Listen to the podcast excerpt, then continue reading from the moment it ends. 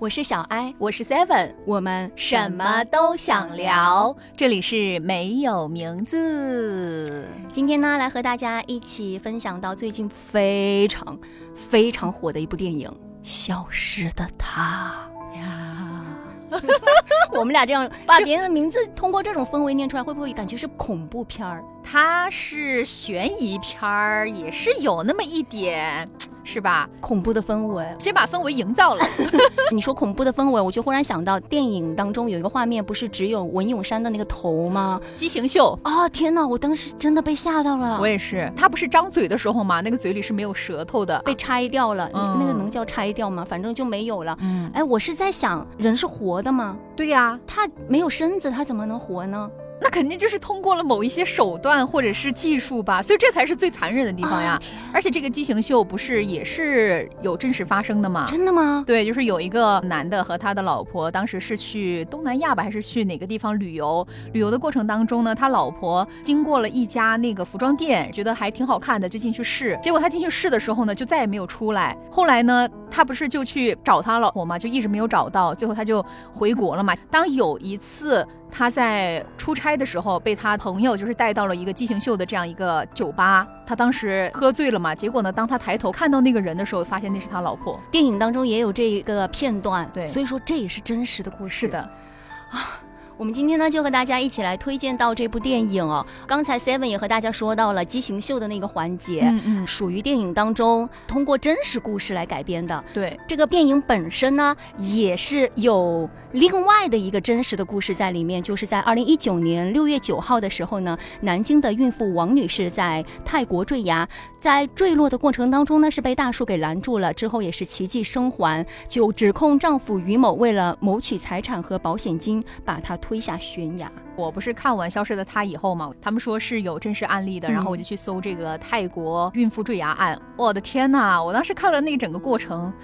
就非常非常的震惊，我就觉得吧，爱是不能够拯救一个垃圾的，因为它本身就是垃圾。当他是一个所谓坠落的人，他其实已经没有灵魂了。就是说，爱什么的，你来打动他或者拯救他、救赎他是不可能的。我们先和大家来分享到这一个电影的大致的情节吧。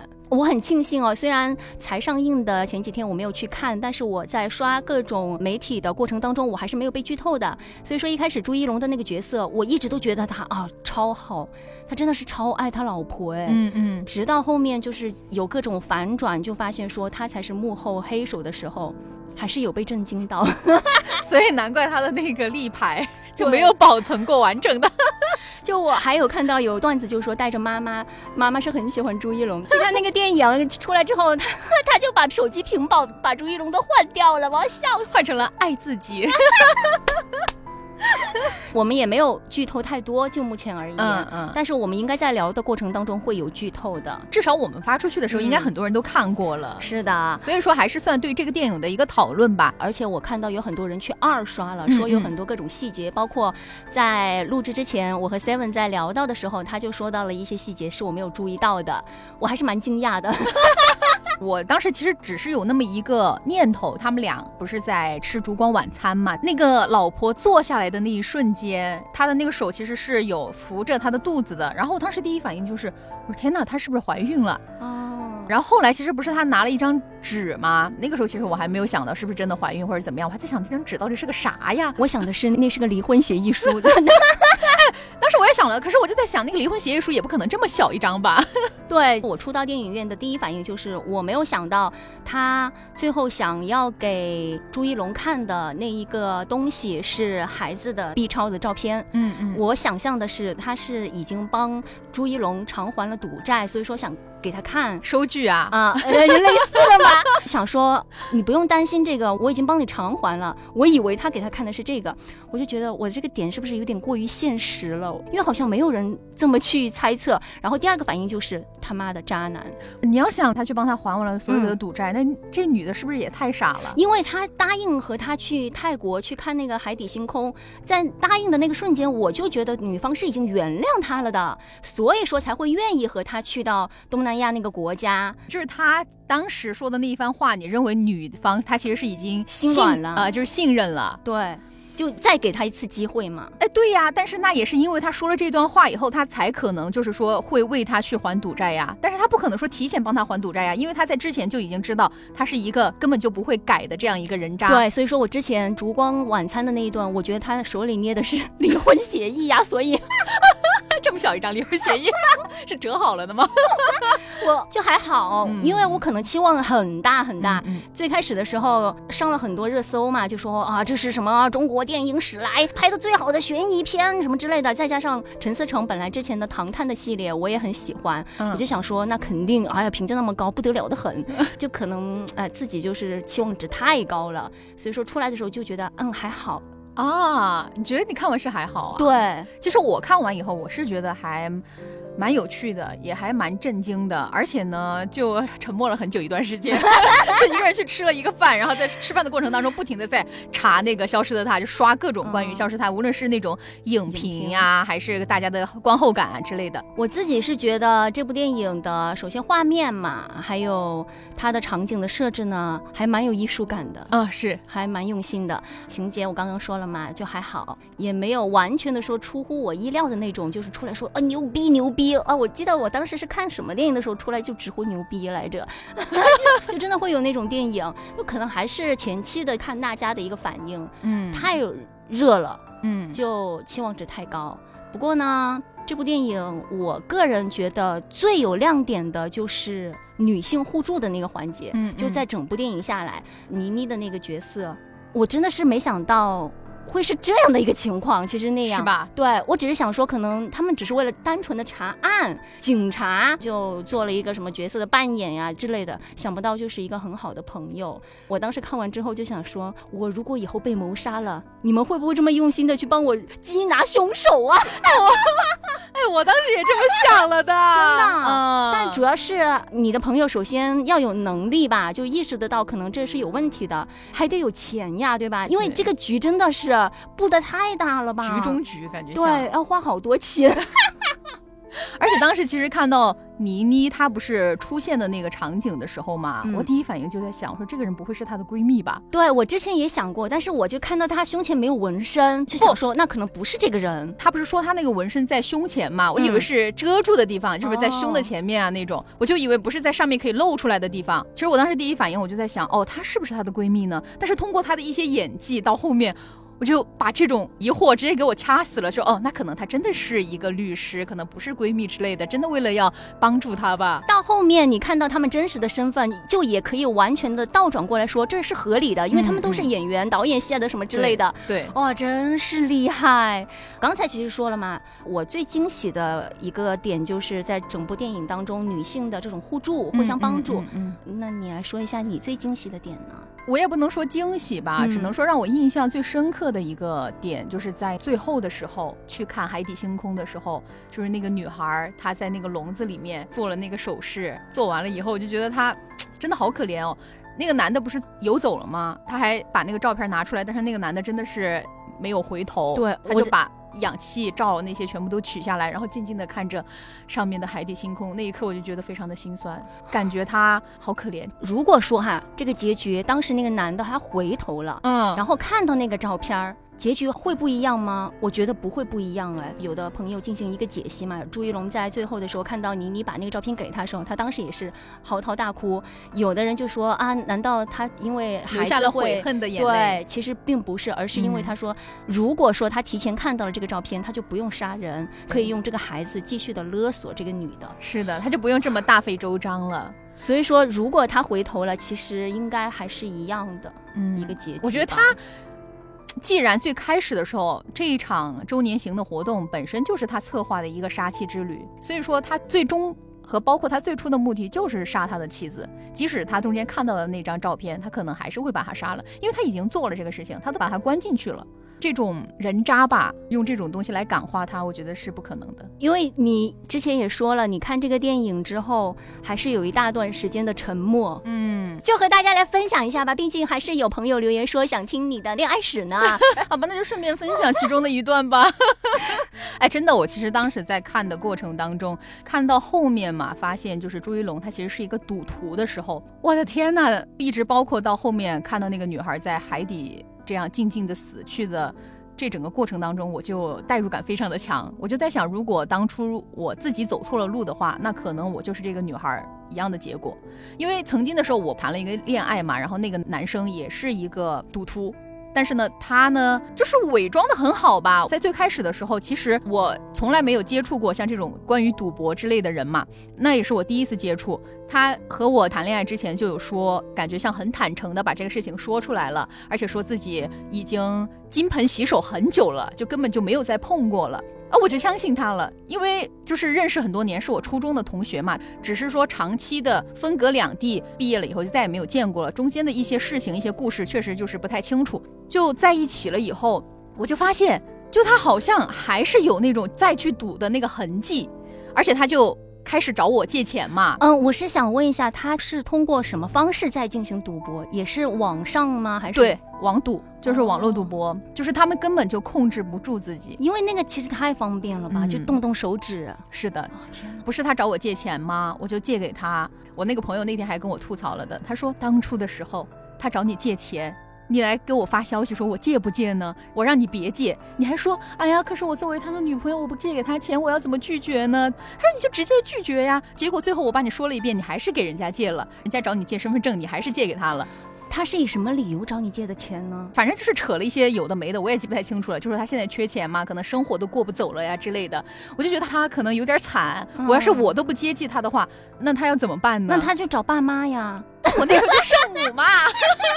那你刚才说到身份证，借钱就借钱，为什么要借你身份证啊？他说他要借身份证是去贷款，好像是这个意思。你没有借吧？我借了，但是那个钱是我自己还了。你疯了吧？你当时就这么直接给他了吗？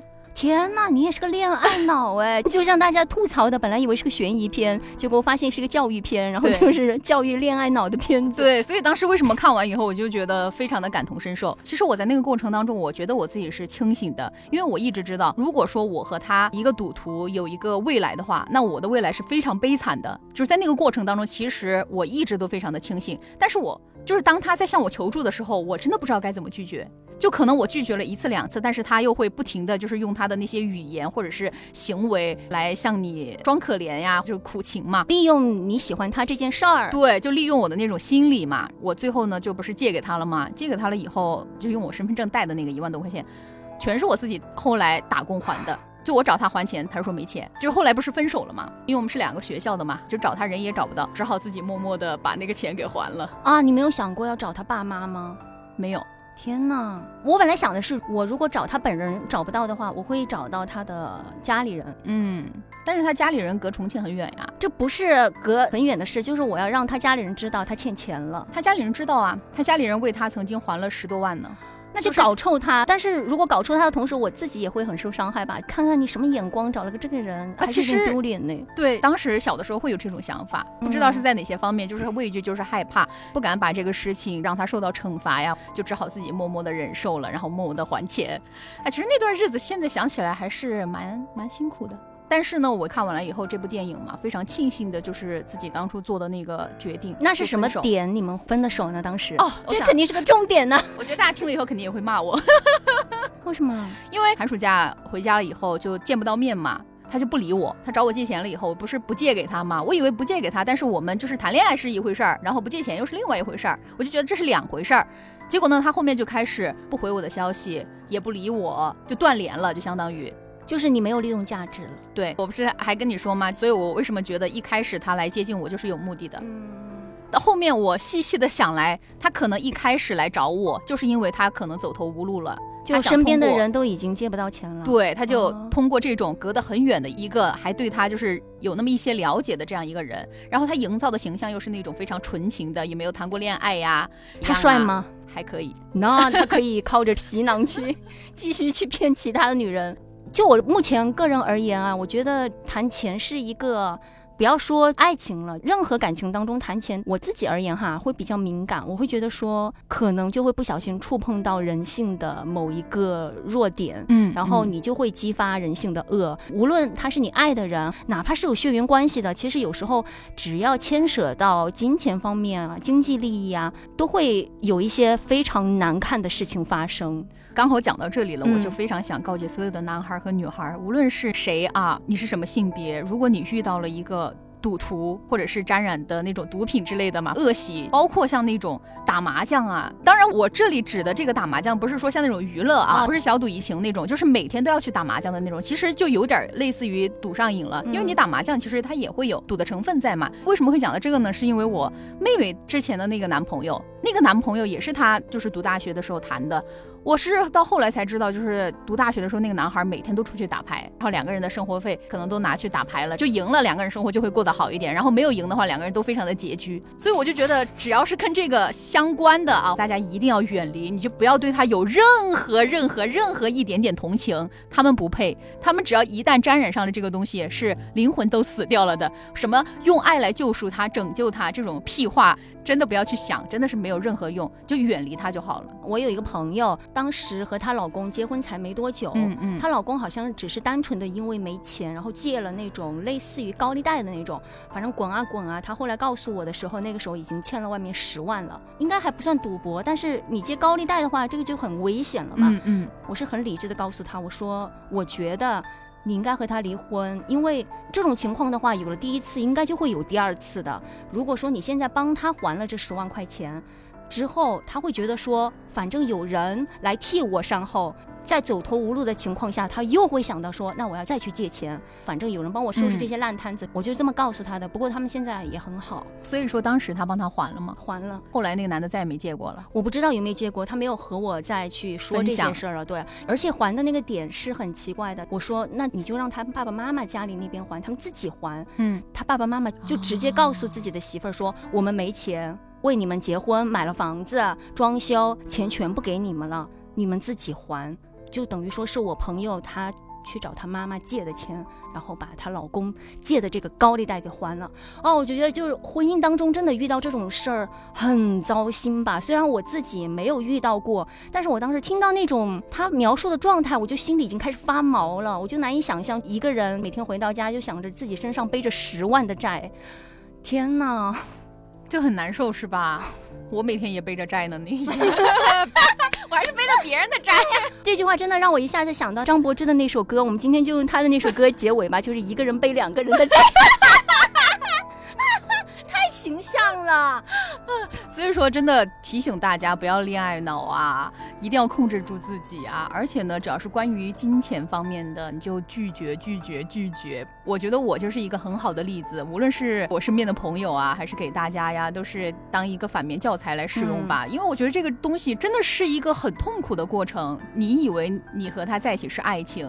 就是像那个电影里边，我以为我最开始是嫁给了爱情，没想到中间后面那么大一个阴谋在等着我。就没想到连一开始的遇见都是假的。嗯一开始是他得知了这个女生的所有的身份之后，才会去下下功功夫对，去了解什么梵高啊、星空啊、乱七八糟的，全是骗局。哪怕连车祸都是骗局，都是为了引他入局，因为别人之前有那个伤痛在。嗯哦，我觉得真的是太厉害了，他有这个能力，他为什么不好好工作挣钱呢？怎么不把自己的聪明用在正途上呀？对，就感觉真的是啊这个人啊不太对劲。而且刚才不是说到那个车祸那儿吗？我是真的觉得这个男的好没有良心啊！就明明他知道这个女生，她的父母是因为车祸走的，他还把他的伤疤给揭开，然后设计了这样一场车祸，为了让他能和他结婚。就会让他觉得说有个依赖吧，因为在那种环境当中，他这个人真是真的心理学也很厉害。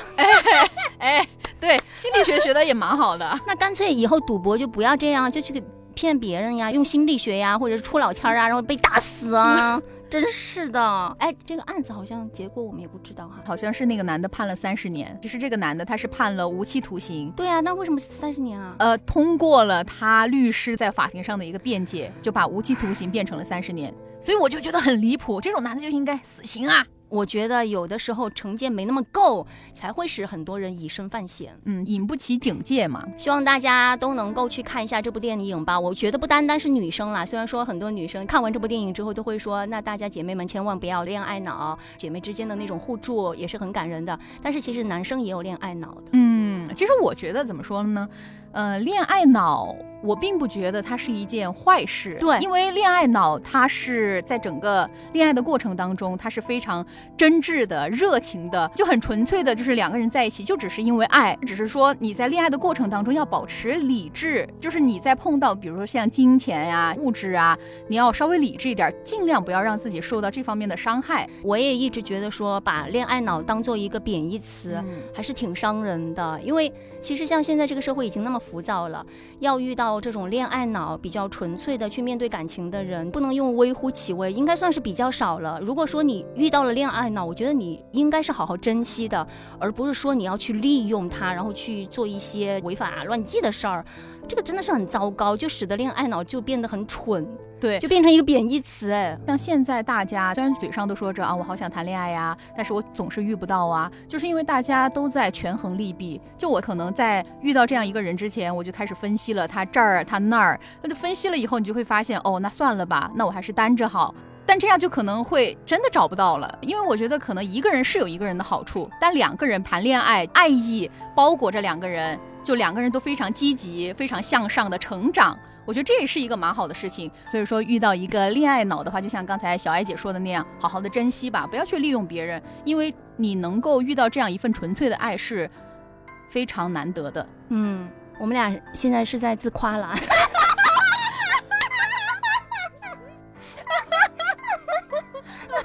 不好意思。哎呀，这样一说，脸有点红了，有点热热的。就是希望大家在恋爱脑的同时保护好自己吧，因为最近其实关于一些负面的新闻还蛮多的，就比如说我昨天看到的山东的一个男人就反复的碾压自己的老婆。对我今天早上起来的时候看到了那个通报，因为昨天的时候我刷到这个视频嘛，他们当时还没有就是详细的说到底是因为什么纠纷，有可能就是因为家庭纠纷，也有可能就是那种陌生人。结果今天早上起来看到那个。警方的通告的时候，我的天，给我气的捶床呀！我昨天晚上就看到那个通告了，我当时看到家庭纠纷四个字，我就觉得真的这个世界完了，真的我觉得好难受。虽然我刚刚就笑着在说嘛，就觉得好像。你结了婚就去伤害对方，就有了一个免死金牌。就无论你是怎样伤害对方，冷暴力或者是这样反复碾压，然后造成已经属于故意杀人了。其实如果抛开他们已经结婚的这个事情来说的话，他既然犯了罪，你就应该抛开所有的其他的条件，就给他定性定论。他犯了罪，他就要接受惩罚，不能说就是因为有一张结婚证就能够保护他，或者说减轻他的一个惩罚。我觉得这个就不对，这个就给这个东西有一种其他的色彩了，就给结婚证这个东西。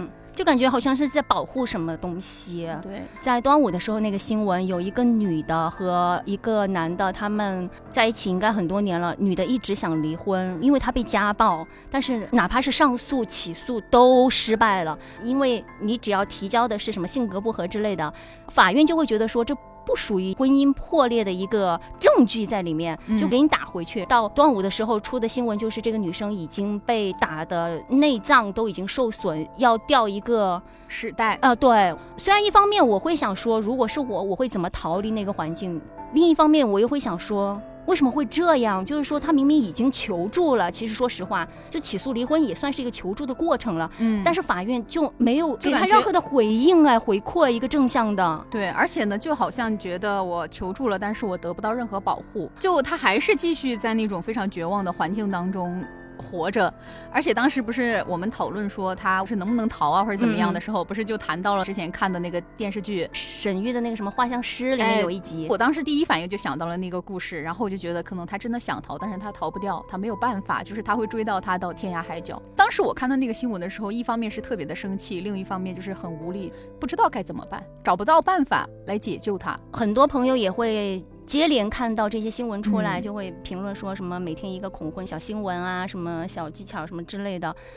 其实大家也只是开玩笑的话，但也能够反映出其实也是一个社会现象的问题了。我觉得情感方面还是可以和自己身边好的朋友稍微的分享一下，让他们至少知道你可能身边有那么一个人，如果发生了什么意外。就是你朋友可能也会知道哦，好像有那么一个人，就等于说有一个证据链在那儿。对，我觉得你刚刚说的这一点非常的好，因为以前其实我是一个不怎么把这种私事儿私事儿或者说谈恋爱的事儿分享给朋友，但是到后来我发现，其实有可能我当时自己在这段恋爱关系当中，我真的是当局者迷，我看不清，可能我这一段关系已经走到了一个很糟糕的地步，但我自己还觉得可以。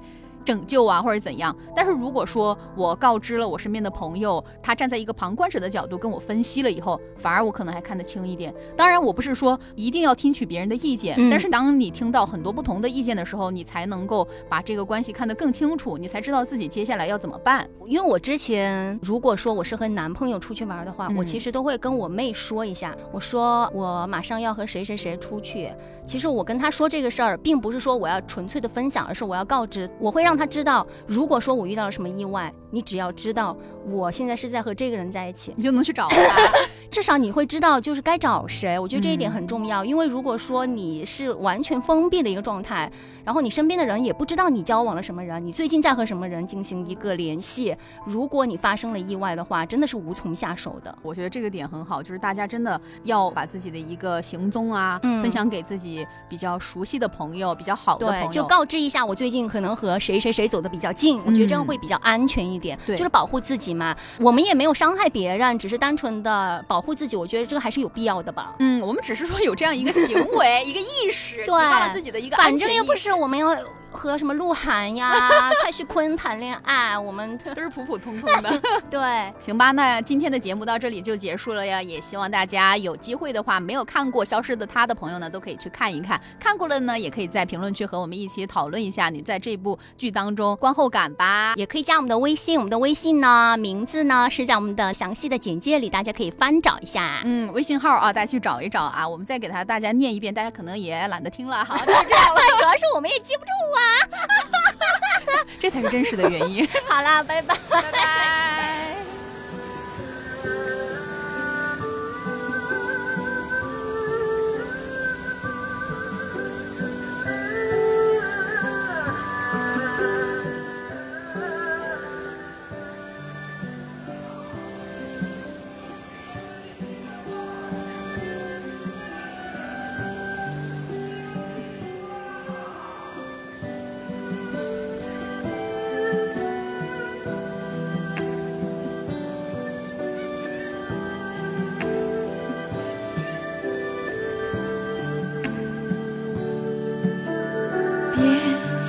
个小孩，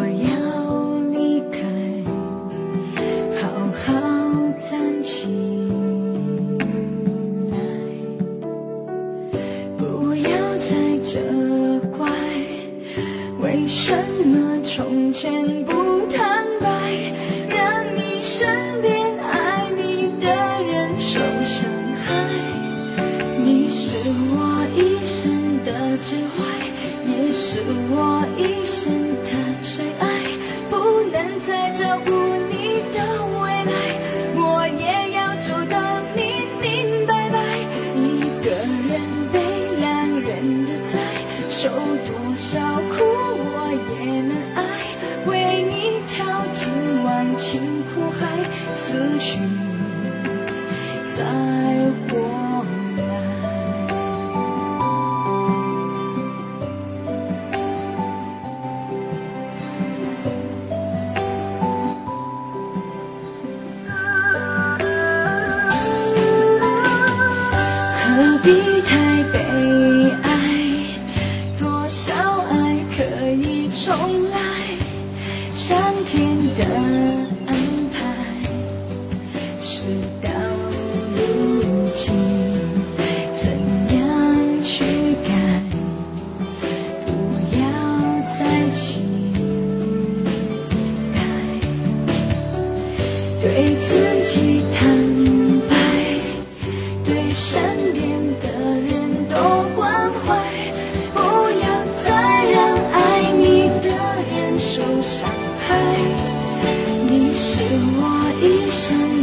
之外，也是我一